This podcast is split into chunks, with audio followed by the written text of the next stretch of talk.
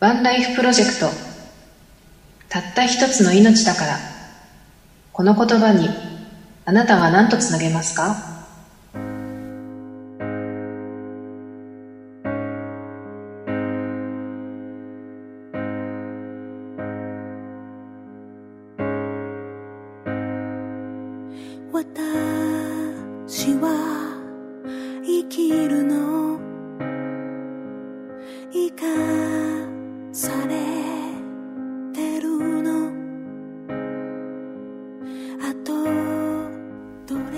ばんは。ワンライフプロジェクト札幌支部代表のゆきです。こんばんは、ワンライフプロジェクト札幌支部副代表のきよぴーです。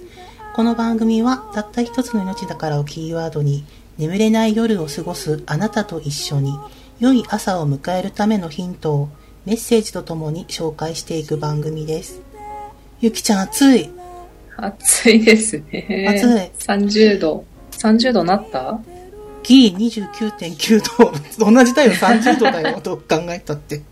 いや、い いらない。いらない大変です、北海道も、最近は。大変うん。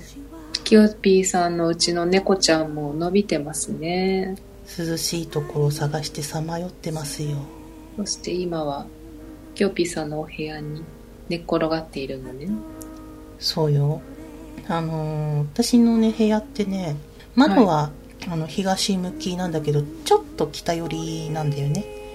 だから朝だけちょっとだけ暑いんだけど、あの、うん夕方以降は私の部屋が一番涼しいの。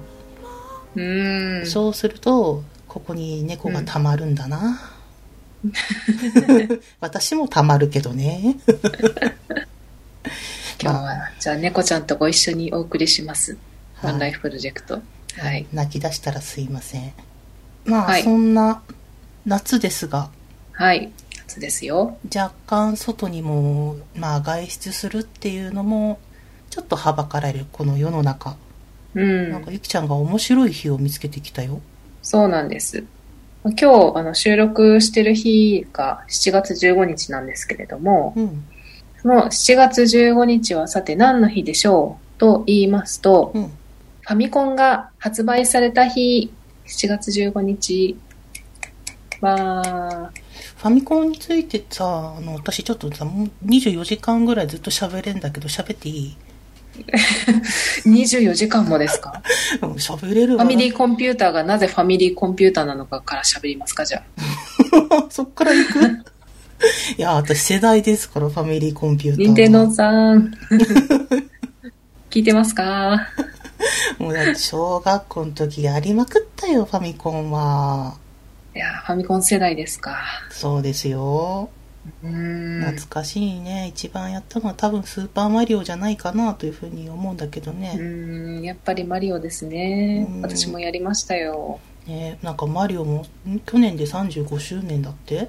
すごいそうです。みたいです。ねすごいねそうなんです。そのファミコンの日ということで、うん今日はその内容に、その日にちなんだメッセージを持ってまいりましたよ。おちなんだメッセージってあったかな？まあと というわけで あのちょっとじゃあはいゆきちゃんに紹介してもらいます、はい。えーこの世界はゲームじゃないうんというタイトルのメッセージがございますので、はい紹介いたします。はいお願いしますたった一つの命だから、最後の一秒まで楽しもう。人間の命は、一人、一つずつしかありません。ゲームの世界では、一度死んでも、すぐに生き返ることができます。でも、ゲームの世界には、家族というものがありません。人間は、家族があってからこそ、喜びや悲しみを感じることができるのです。病気にかかれば、みんなで心配し、1位を取れば、みんなで喜ぶ。そんな豊かな暮らしを崩そうとしている人が、この世にはたくさんいます。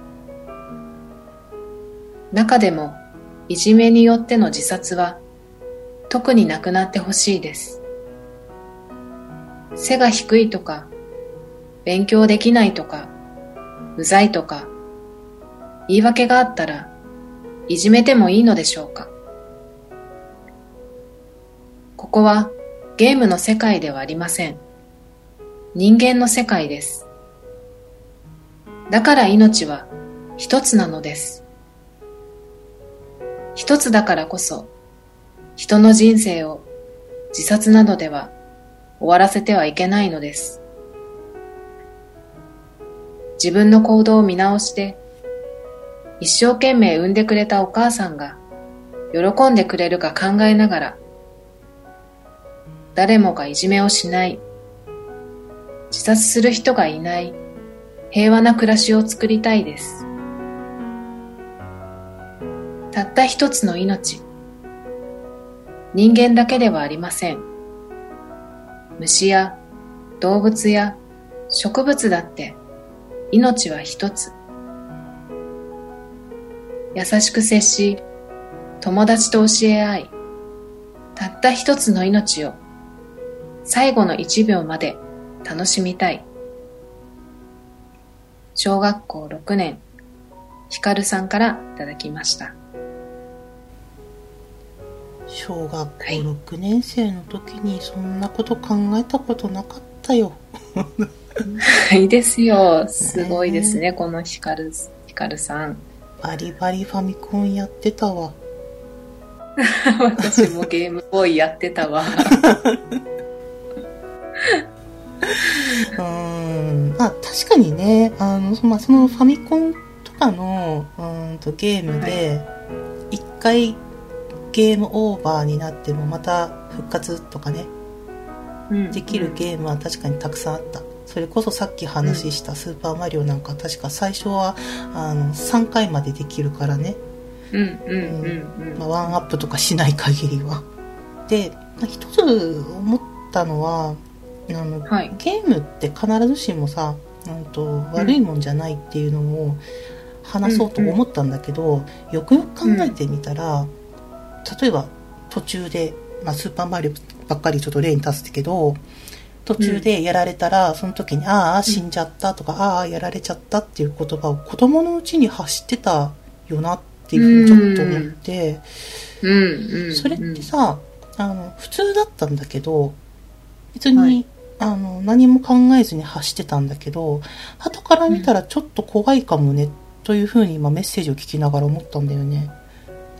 まあ、怖いうんっていうのは、えーだってさ子供のうちに軽く言ってんだぜ、死んじゃったって。ああ、そうかそうか。う。ん。なんかもしかしたらそういうところに敏感だったのかなというふうにも思うんだけど、うんあでも本当に軽く言ってただけなのでね。なんかうん例えばうん。それをあのゲームの世界をそのまんまあの、うん。リアルな世界に現実世界に持ち込んで、うん。死んじゃったとかやられちゃったとかってそういうふうなことはもちろん使わないんだけど、うん。うん。まあ、よく考えてみたら、うんそういう言葉遣いっていうのもあったかなと。ゲームのせいによくさ何か事件が起きたらゲームのせいにされたりとかするのって。うーん。そうですね。まあましてや子供だからその受け取った情報をうん。純度高くそのまま吸収するじゃないですか。うん。うん。だからこそ言葉って確かに大事かもしれないですね。うん。その時に使う言葉とか聞く言葉っていうのは。そうね。うんうんうん。まあ、ただゲームってそんな悪いことばっかりではなくストーリーがめちゃめちゃしっかりとしていて、うん。今度はあのロールプレイングのファイナルファンタジーの話になるんだけど、はい。中には主人公を助けるために出てくるうん。キャラクターがん。死んじゃったりとかするの実際に。ゲーあムの中で、もう復活しないんですね。うん？うん。うんそう。とかそれでちょっと泣いたりとかしたこともあったりゲームなのに、うん。うんそうういう、ん。さことを学ぶっていうこともできるはいはいはい。ツールでもあるし、うん。あとこういうちょっと情勢なのであの、うん一つのコミュニケーションツールにもなってるのよねゲームって。いや、そうなんですよね。うん急速にこのコロナでオンライン化が進んで、うん。まあこの収録もズームでやってますし、うん会議だってオンライン会議が増えましたし、うん。それこそお家にいる時間が増えたから、うん。ゲームでお友達とつながったり、うん。仲良くなったりとかね、うん。実際ああるますねね。。ねえ。うん絶対ワンライフ聞いてる人の中にあつ森やったことある人いるよ。絶対いるよ。楽しかったでしょ？あつ森。楽しいらしいですね、うん。やったことないけど聞く限りは楽しそうですよ。ね、私もやったことはないんだけど、まあゲームの世界とはいえ、友達とさ、うん。会ったりとか話したりとかできるわけだし、なんかアイドルが握手会やってたりとか、ちょっと楽しそうだなってうん。聞かれたことあるもんね。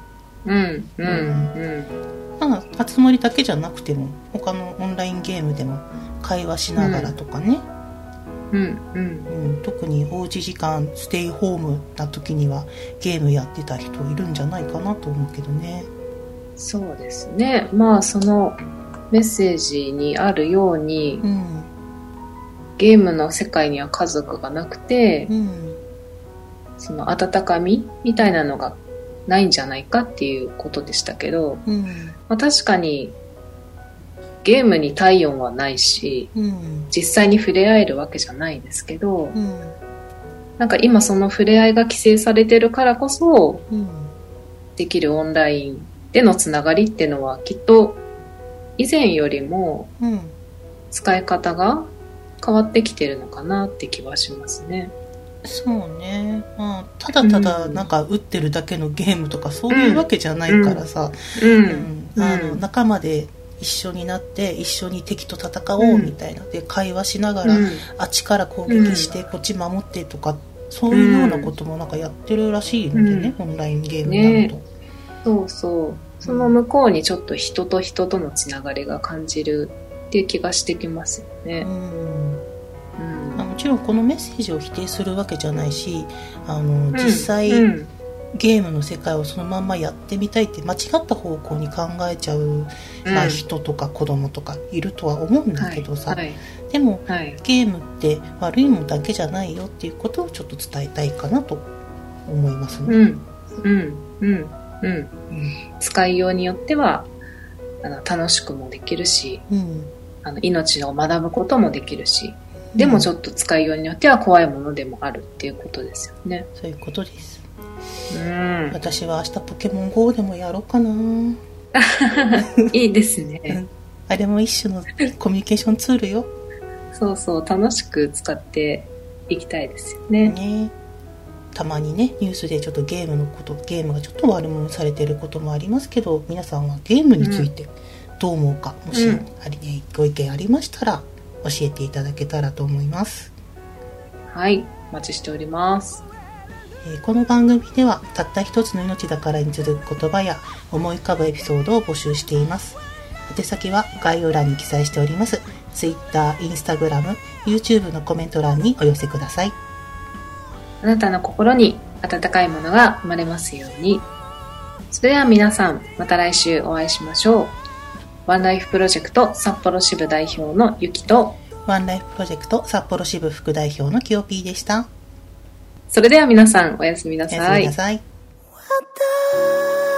私を見ててよ